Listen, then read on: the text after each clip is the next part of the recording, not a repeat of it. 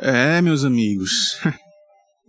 Quando você encontra alguma coisa que vai mudar a sua vida, na hora, obviamente, você não sabe.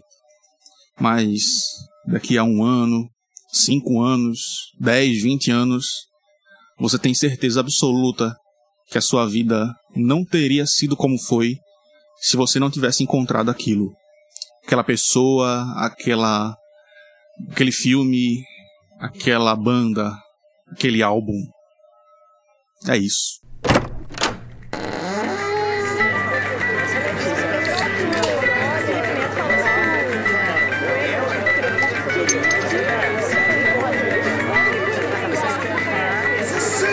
é teólogo de quinta, tá ouvindo? Francamente, viu? Fora daqui! Fora daqui!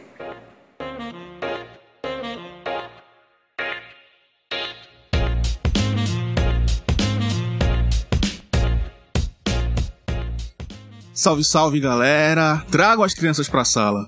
Aqui é o Phil. E sim, aqui é o Phil.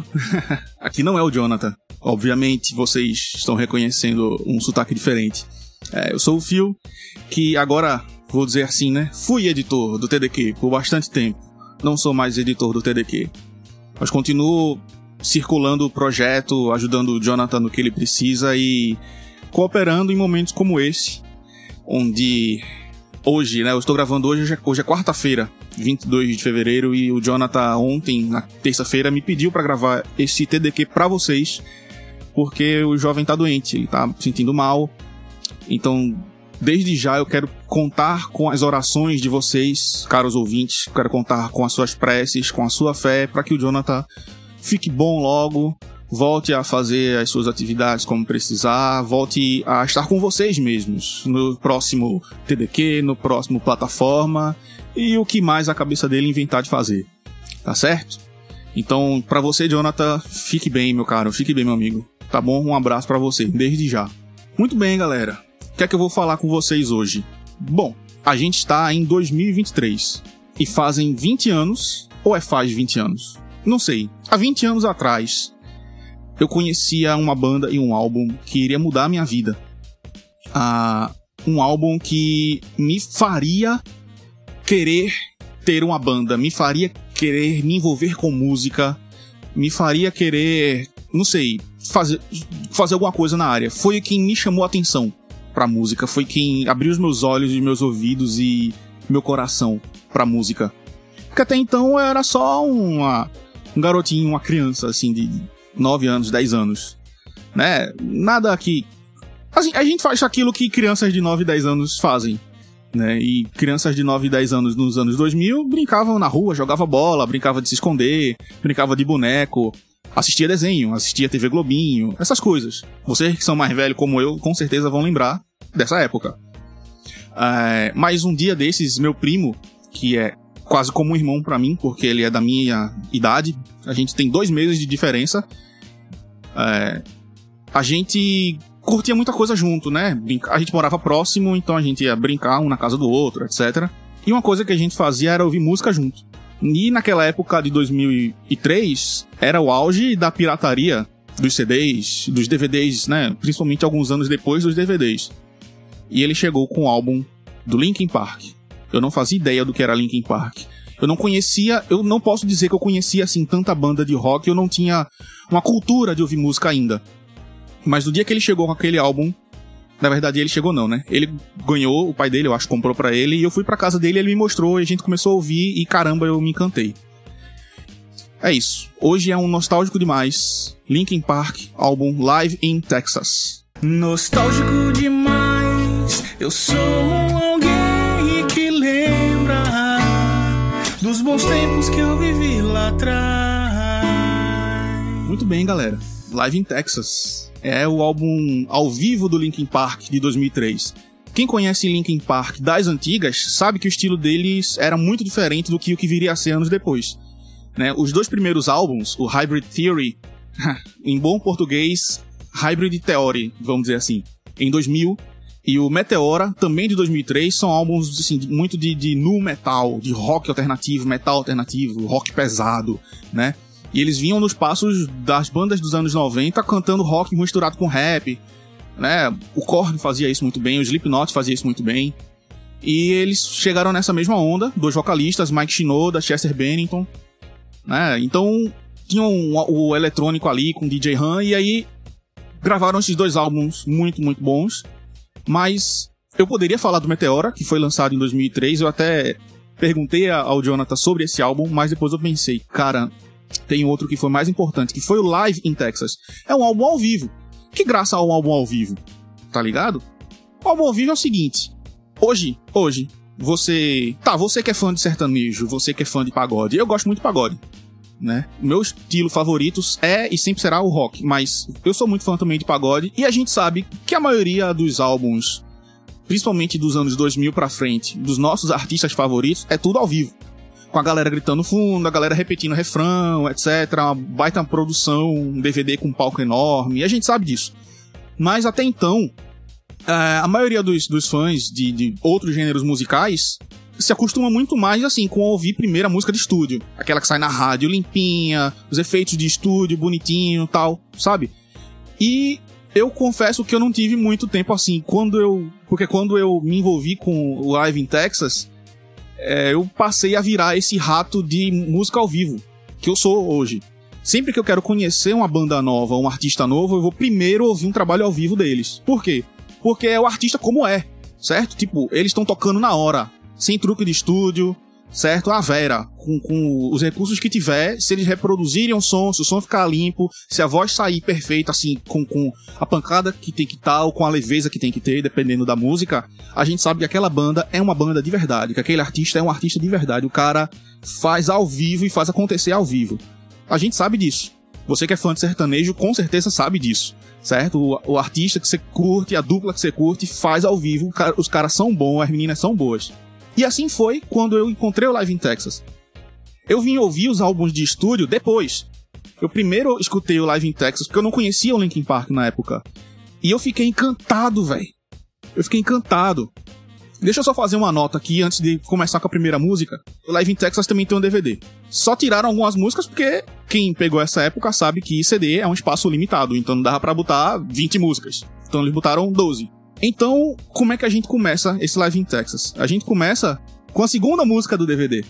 A primeira música do DVD é Don't Stay, que é a faixa de abertura também do Meteora. O CD que foi gravado em 2003, que foi lançado em 2003. Mas a gente começa com a segunda faixa do DVD, Somewhere I Belong, que é muito conveniente porque foi o primeiro single, eu acho que foi o primeiro single do, do álbum Meteora. Eles começaram com Somewhere I Belong. E até hoje me arrepia, principalmente ah, depois da partida do Chester, né? Até hoje me arrepia quando o Chester começa One, two, three, four e a banda entra com a, o som pesado. É, é impressionante, assim, encantador para mim, sabe? Eu fico basbacado com o que essa banda fez, bicho. E como a banda tem dois vocais, né? Chester e, e Mike, eu ficava com meu primo meio que embromando. A gente não sabia inglês na época, a gente não sabia cantar direito, certo? A gente ficava meio que, que, duelando entre os dois vocalistas. Ah, eu vou ser Chester nessa, eu vou ser Mike nessa, e vice-versa.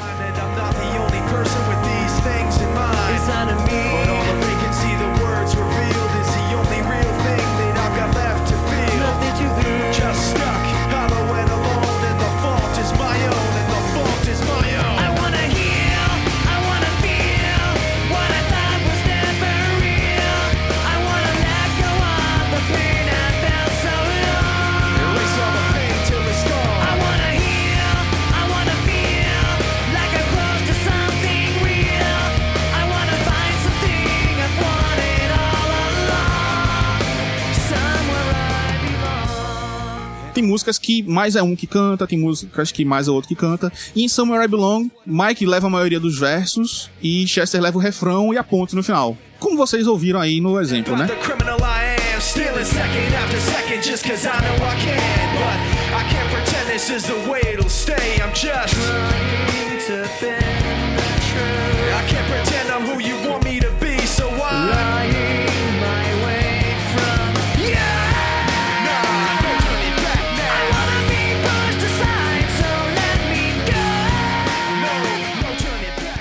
E aí vem a faixa 2, Lying From You, também a, fa a faixa do Meteora. Eu acho, inclusive, que era do, do. A segunda faixa, no caso a terceira, na verdade, do Meteora, e a terceira do próprio DVD.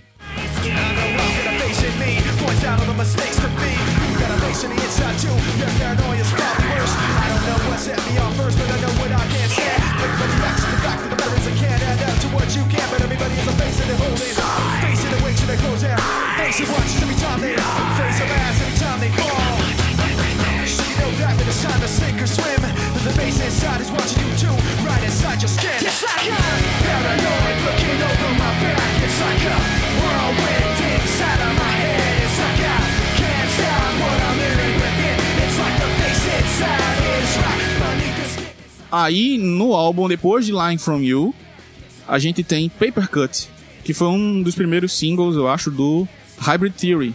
E é uma das, das minhas favoritas. É um rap bem rápido do, do Shinoda e um refrão pesado. E, cara, é, é o bicho. Depois vem Points of Authority.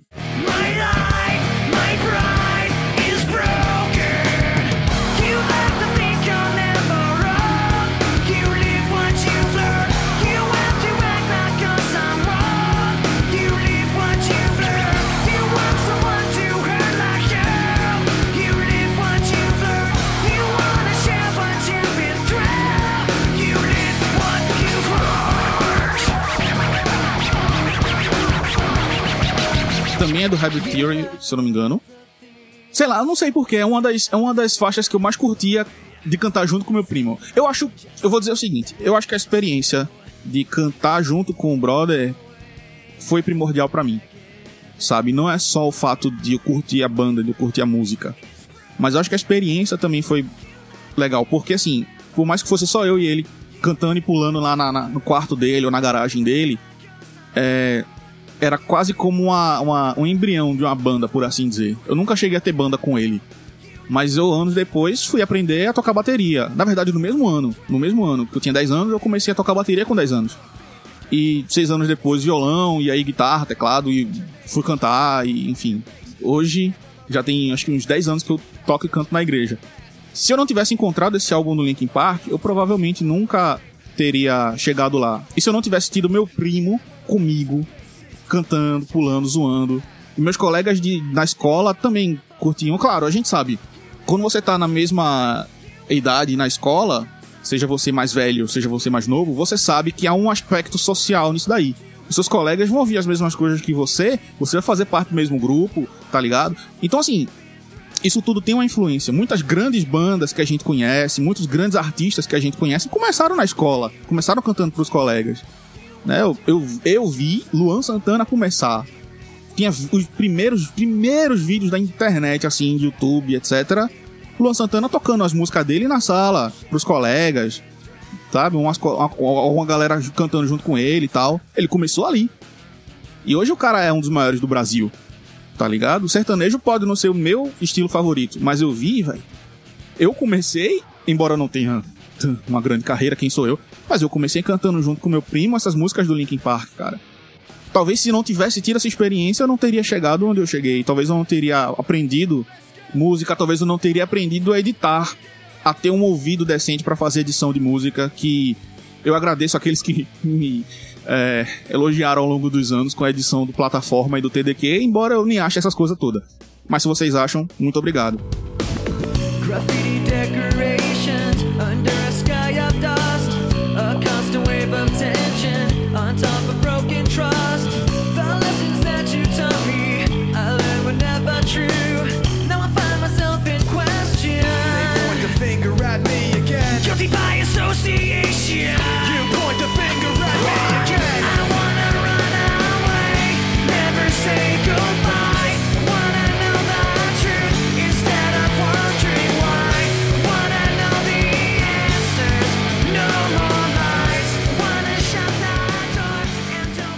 partir dessa música, Points of Authority, a gente vai pra próxima, que é Runaway.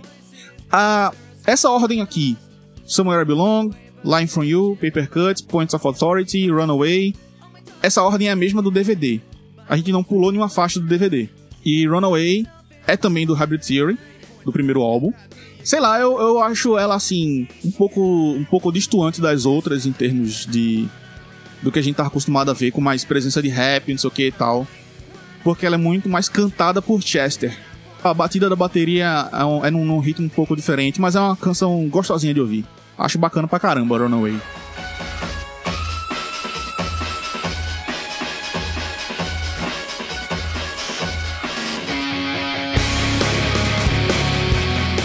Só que depois de Runaway vem uma das que, na época, era uma das mais aclamadas pela galera. Uma das mais aclamadas. Eu lembro quantos meus colegas curtiam essa música, que é Faint. A little bit of loneliness, little bit of disregard. Handful of complaints, but I help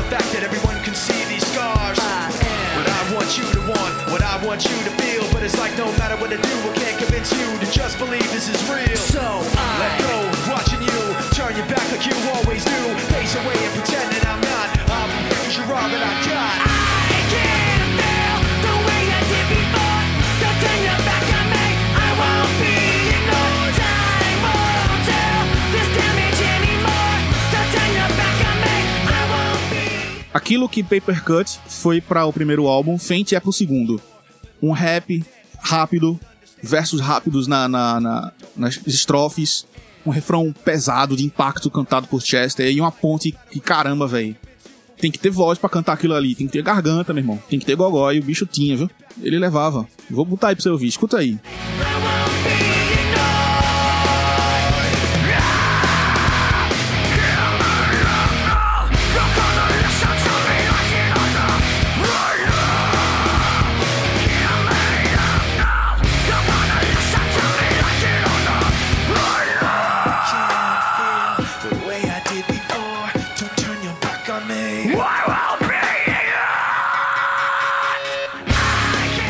E ele levava. é isso aí. Aí a próxima faixa é, para mim, uma faixa favorita, porque foi a primeira vez. Olha, 2003 foi um ano importante pra mim, por- tanto por conta desse álbum do Link Park, como porque foi o ano que eu comecei a assistir MTV. Você que é novinho, acostumado com YouTube, né, com Spotify e tal, em outros tempos não existia essa, esse acesso fácil na internet. Você tinha que ouvir rádio para ouvir a música, esperar a- o programa daquele determinado horário que ia ter aquela faixa. Tipo, o programa de rock era, vamos supor, era de 11 a meio-dia, tá ligado? E você ouvia os rock que você queria que a galera ligava para pedir na rádio naquele horário. Pra você esperar a música que você quer ouvir. MTV, a mesma coisa. Televisão. Cada TV tem a sua programação. Tinha programação de filme, programação de, de, de esportes, enfim. Aí tinha programação de música da MTV. Aí tinha as músicas da parada com os clipes. Primeiro clipe de Linkin Park que eu assisti, repetidas vezes, que a galera ligava repetidas vezes pra passar, todos os dias. Uma vez por dia, mas todos os dias era From the Inside. Break, so deceit. Every time I try to make myself get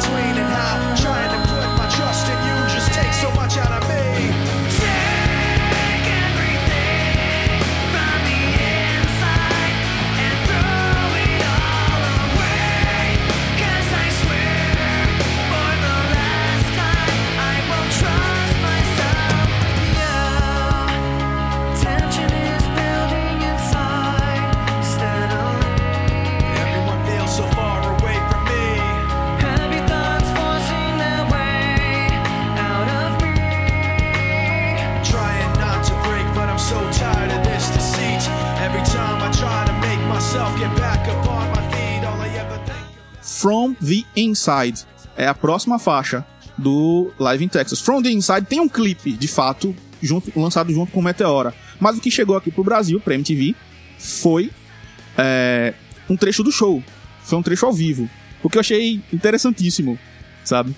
Não bastasse isso, a MTV tinha umas programações de férias, assim, que eles tinham faixas super longas de clipes, 3 horas, 4 horas, só de clipe, direto, direto, sabe?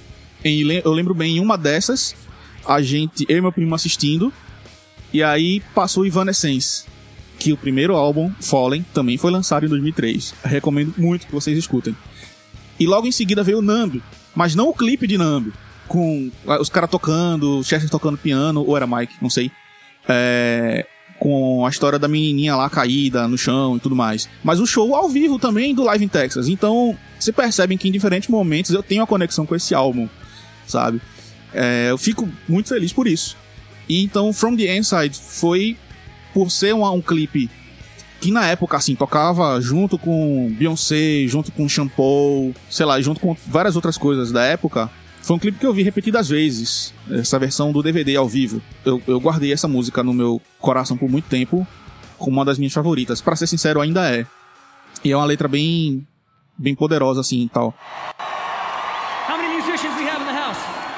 Eu acho que até uma hora, assim, pra vocês pensarem um pouco sobre essas letras do Linkin Park, principalmente des- desses dois primeiros álbuns. Terceiro álbum em diante, eles mudaram muito estilo. Né? Eles já disseram que fariam isso de qualquer forma. Não tocaram mais no metal, passaram a ficar mais experimentais, né? O terceiro álbum, que foi o Minutes to Midnight, tinha rock pesado, tinha, mas tinha música mais experimentais, mais eletrônicos, tudo. Eles são a banda. Eles fazem, ou faziam, enfim, o que eles queriam fazer, e é isso. Mas até, até então, nessa época, eles faziam a, uns rock pesado no metal pesado e a maioria das influências das letras eram baseados em traumas, baseados em tristezas, sabe? Baseado em situações que Chester passou e que Mike passou. Principalmente Chester, que ele passou por abusos físicos, sexuais, emocionais, eh, passou por traumas, passou por abandonos e, enfim, foi um cara que teve que lidar com muitos fantasmas durante a vida e infelizmente chegou a um ponto de não conseguir mais. Né? Alguns anos atrás ele infelizmente tirou sua vida e deixou um vazio no coração de cada fã do Linkin Park e de cada fã de música. Esses, esses fantasmas todos que circularam a vida de Chester foi que impulsionaram ele a escrever as letras. A escrever é, canções como Paper Cut, a escrever é, canções como Runaway, a escrever canções como From the Inside, certo? Esses todos tiveram aí o, o dedo dele de alguma forma.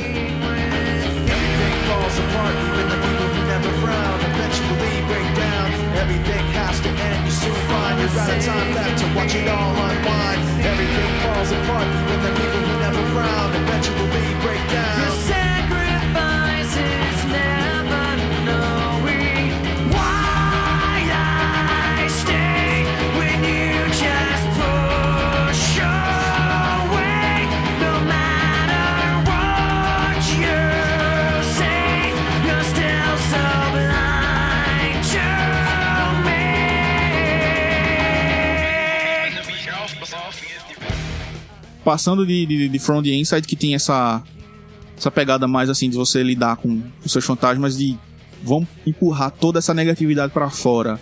Não vou mais me apegar a nada disso. Vem a faixa seguinte. No DVD, aí a gente chega pro DVD. O DVD vai pular algumas faixas. Figure .0909, é, enfim. Pula essa.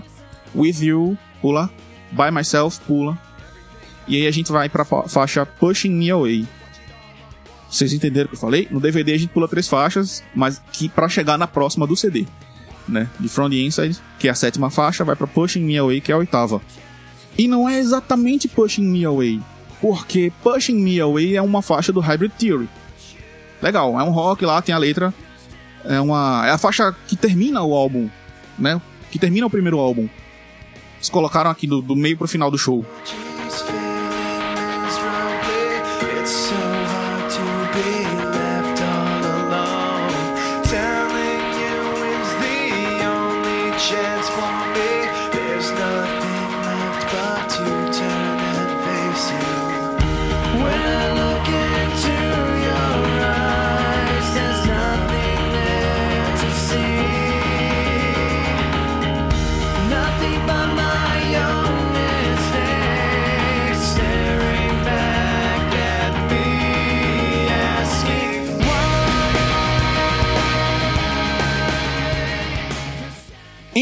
O Hybrid Theory e o Meteora, tem um espaço de três anos, né? Que fizeram turnê pra caramba e tudo mais. E o DJ da banda, Mr. Han, pegou essas músicas que eles já tinham gravado no Hybrid Theory e outras, assim, outros cortes e pedaços de, de coisas que não foram lançadas até então e criou um remix eletrônico. É legal pra caramba, tá? Se chama Re- Reanimation. Reanimation, certo? Vou dizer assim. Escutem, escutem, que é muito legal. E uma dessas faixas do Reanimation é uma versão de Pushing Me Away. E aí eles cantaram essa versão no ao vivo. Embora seja uma música eletrônica, eles tocaram como banda, com guitarra, com bateria, com a parada toda. Porque Pushing Me Away do DVD e do Reanimation, obviamente, que são a mesma, tem alguns versos e algumas estrofes a mais. O refrão é um pouco diferente. E eu, sinceramente, prefiro essa versão. Eu acho assim, em termos de, de, de letra, ela é mais visceral. Talvez até um pouco mais dolorosa, sabe? Ela extrai bem o sentido da, da, da, da música. Que aí é isso que eu tava falando dos fantasmas dos caras, entendeu? Eles puxam inspiração disso daí pra cantar pra galera. E isso gera identificação. Isso gera. Sempre que você canta dos seus problemas, você gera identificação. Foi assim que nasceu o rap. Que o Jonathan tanto gosta e que eu acho que vocês gostam também do rap. Foi assim que nasceu, em grande parte, o sertanejo na sofrência e até outras canções antigas, românticas também, entendeu? Ao eterno amor não correspondido, sabe? Da mesma forma, o rock é um meio para expressar essa dor, essa tristeza, gerar uma identificação. E essa música, essas músicas com letra mais triste, deixa de ser um motivo para se deprimir e passa a ser um motivo para você, assim, celebrar a vida e dizer, meu irmão, eu vou sair dessa. Tá ligado? E assim foi.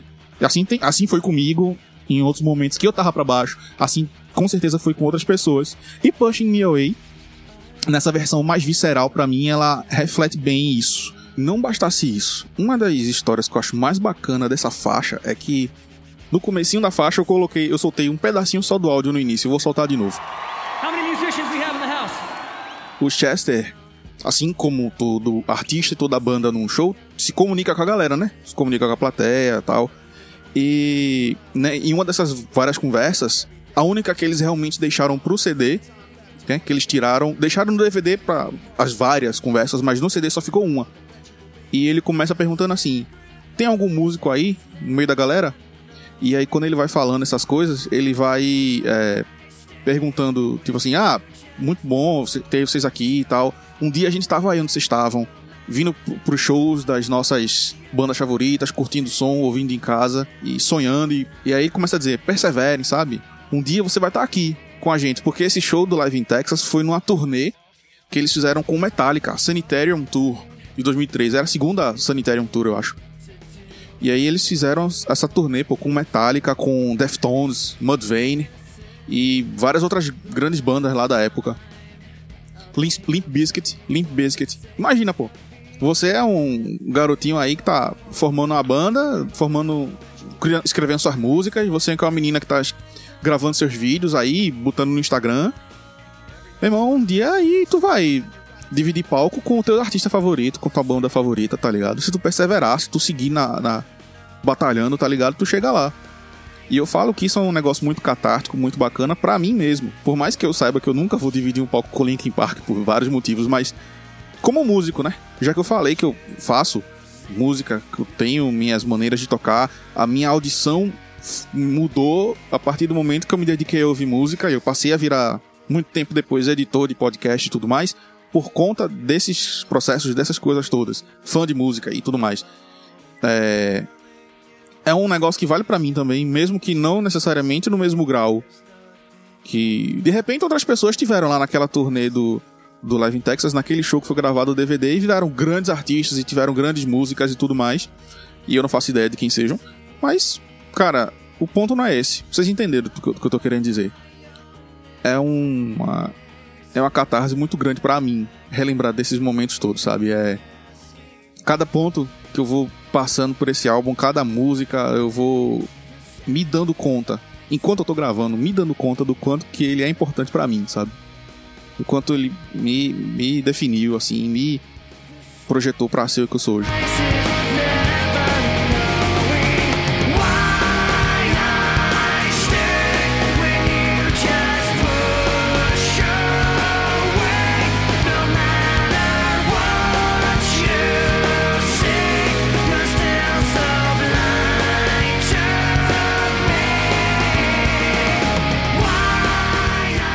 Passando de Pushing Me Away para provavelmente uma das maiores faixas da história da música. Eu confesso que eu não sou tão fã, mas eu sei que você com certeza é fã de Numb. N-U-M-B, Numb. Certo? E, bem, Numb é Numb, eu não tenho muito o que dizer. Só escuta.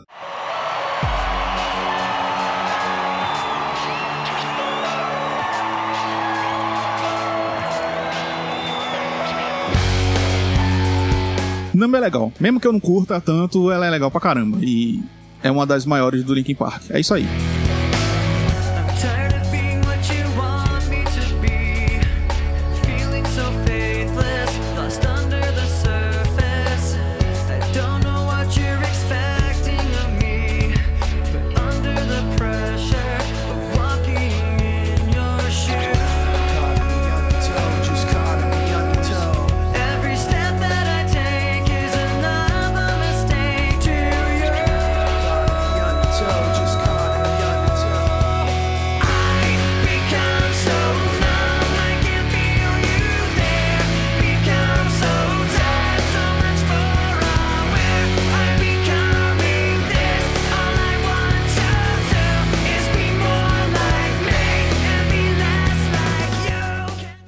Qual o ponto de eu ter falado aí da, da MTV, por que eu curto MTV e tal?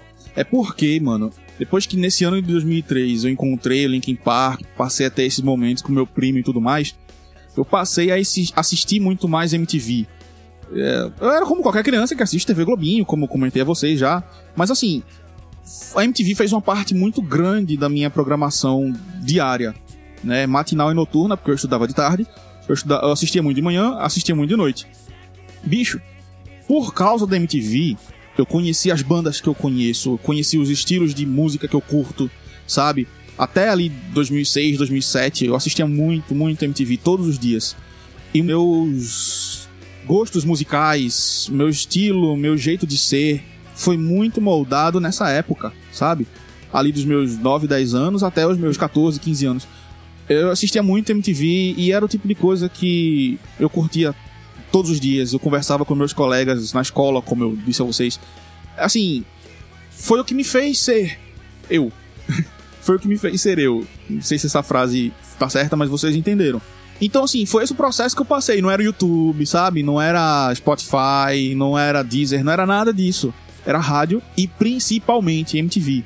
Era rádio na época que eu conseguia ouvir rádio, eu via as mesmas coisas que eu assistia MTV, na MTV. Né, os clipes, as bandas que eu escutava na MTV, eu, em outro horário eu encontrava na rádio também. Então isso me fez ser o que sou.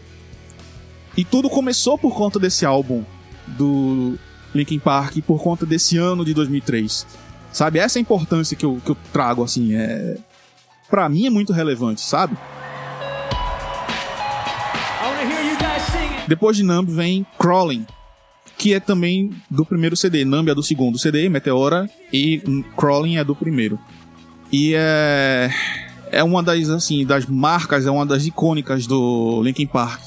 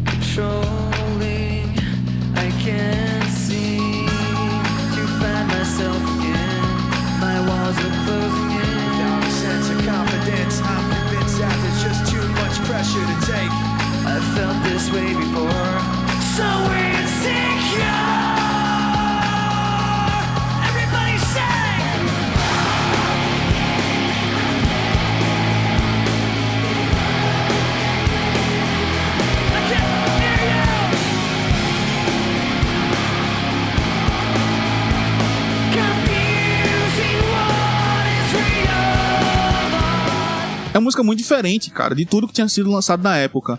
Ela tem um ponto assim de eletrônica no meio, nas, nas estrofes. Ela tem uma um vocal mais arrastado de Chester de, de, de propósito, assim, sabe? Porque crawling literalmente significa se arrastando. Sabe? A pessoa que tá se arrastando, assim, pra, pra fugir de alguma situação, de algum mal, de alguma coisa. E ele encarnou muito bem isso quando gravou no disco e encarnou muito bem de novo quando cantou no ao vivo. Entendeu? E em cada grito no refrão, que o refrão de Crawling é pesado, é bem gritado, sim. Então, é uma música que é bem marcante, bem, bem marcante.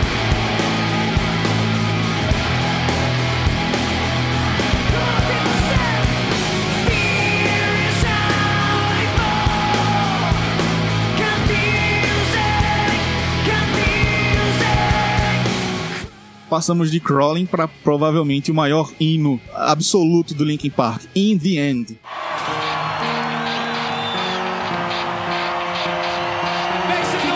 Eu sei que você gosta de In the End. Eu tenho certeza absoluta que você gosta de In the End. Eu sei que você gosta. E eu também gosto. É muito bom. In the End é muito legal. Icônica. Uma estrofe bem, bem rimada e bem articulada de Mike Shinoda. I don't know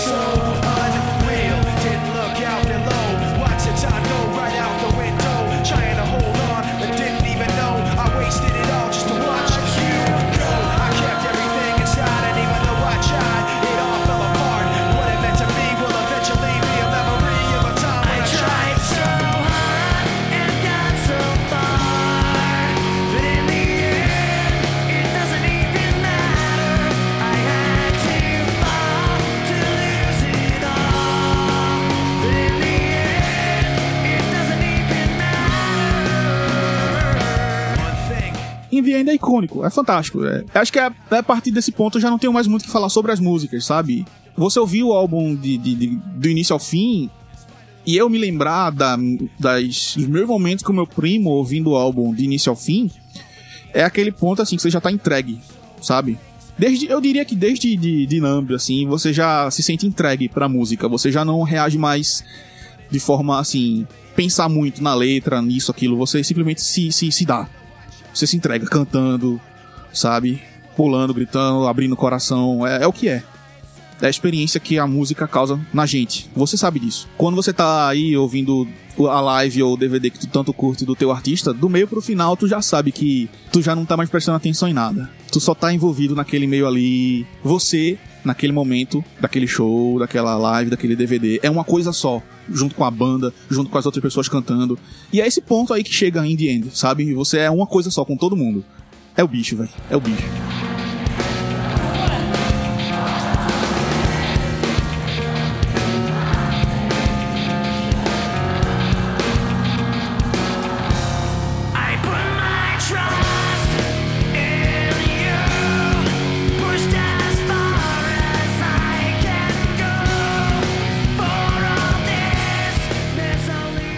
E aí a gente chega em One Step Closer, a faixa que encerra o DVD e o CD. Eu fico triste depois de assistir o DVD, porque tem uma música entre In the End e One Step Closer. É uma faixa do Hybrid Theory, do primeiro CD, que se chama A Place for My Head.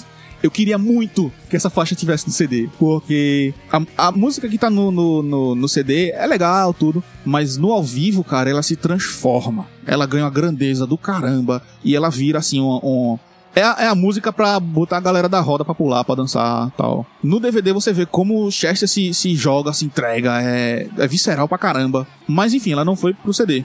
Isso é só um comentário. Ela ficou só no DVD e no CD a gente encerra com One Step Closer. Que é também no primeiro álbum, é uma das músicas mais importantes do primeiro álbum, com as estrofes e o refrão todos cantados por Chester, né?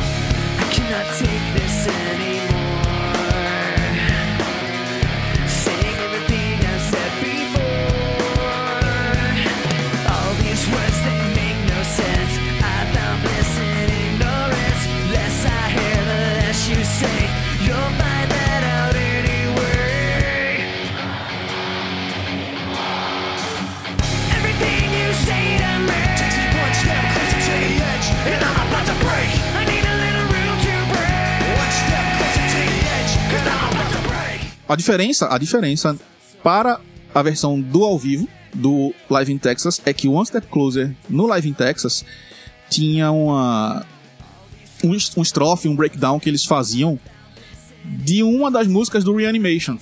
né? Ele tem um, um One Step Closer, está em, no, no Reanimation, com um remix, com estrofes diferentes, com refrão diferentes, etc. E eles pegaram uma das estrofes de lá e botaram nessa versão do ao vivo. E ficou o bicho. Eu confesso que pra mim fica até difícil voltar pra ouvir a versão de estúdio original, porque, sei lá, é.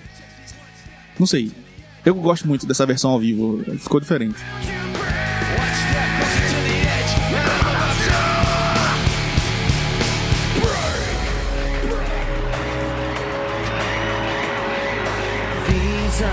Places that I can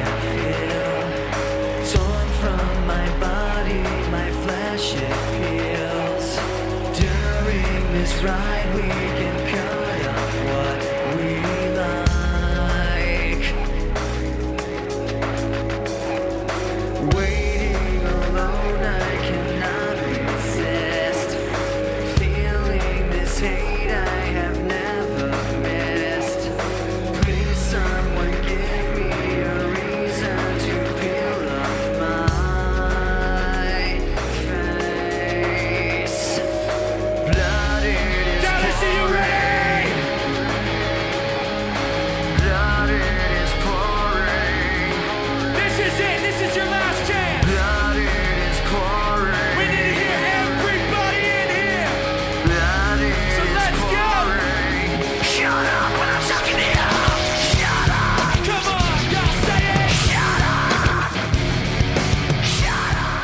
Assim como eu tô falando pra vocês o tempo inteiro, já tem meia hora que eu tô falando aqui, que a versão de ao vivo de qualquer coisa eu prefiro. Qualquer banda que lance uma música de estúdio, eu quase sempre prefiro a versão do ao vivo pra curtir, porque eu me sinto parte do show, eu me sinto parte do espetáculo, sabe? Como se eu estivesse ouvindo a banda ali na minha frente. É esse tipo de energia que eu gosto quando eu tô ouvindo música. É assim que eu curto normalmente. Por conta do Live in Texas, por conta do Linkin Park, por conta de tudo isso, da primeira faixa, lá seja Don't Stay no DVD ou seja Somewhere I Belong no CD, até a última faixa, One Step Closer, é que esse álbum foi o álbum mais importante da minha vida. E é com muita felicidade que eu tô gravando esse nostálgico demais pra vocês. Muito obrigado, galera. A cada um de vocês que chegou até aqui, até o final, eu espero muito que vocês tenham chegado até aqui. Bom, muito obrigado aí, porque faz tempo, né, que eu não, não gravo um TDQ, nenhum podcast, na realidade, faz tempo. Tô feliz. Eu tô feliz. 2023, 20 anos de 2003. 2003 foi um bom ano. E eu acho que 2023 também será um bom ano. Vocês estão comigo? Eu espero que sim. Muito obrigado, galera, de novo. É, é isso aí, né? Nos sigam nas redes sociais, tá bom? Siga aí, arroba teólogo de quinta no Instagram, arroba teólogo que no Twitter. Eu acho que ainda existe o Twitter do Teólogo de Quinta. Sigam Jonathan Fernandes, é, arroba Jonathan Fernandes original, certo? Siga que o homem é digno de você dar um follow nele. E eu vou até falar, me sigam também, arroba psantosp1. Sim, acredite se quiser, agora eu tenho Instagram. Depois que eu parei de editar, eu criei um Instagram pra mim, né? Que cabeça. Por favor, se inscreva né, no nosso canal do YouTube. Dê um like no vídeo, deixa um comentário, a gente lê todos os comentários e responde todos os comentários, tá certo? Pode interagir com a gente que a gente curte isso. Já falei no Instagram, já falei no Twitter, no YouTube, no Spotify, também siga, né? Também se inscreva aí no, no, no Teólogo de Quinta, não é se inscrever, no Spotify é seguir mesmo. Siga o, o Teólogo de Quinta, deixa um comentário que tem uma- um espaço para você deixar comentários lá, certo? Avalie o nosso podcast, avalie esse podcast positivamente, aí dê cinco estrelas pra gente, que isso nos ajuda muito a chegar a mais pessoas, tá certo? Mais uma vez, muito obrigado a cada um de vocês. Falou, gente. Até a próxima. Melhoras, Jonathan Fernandes. Você vai ficar bem, brother. Deus abençoe. Fui.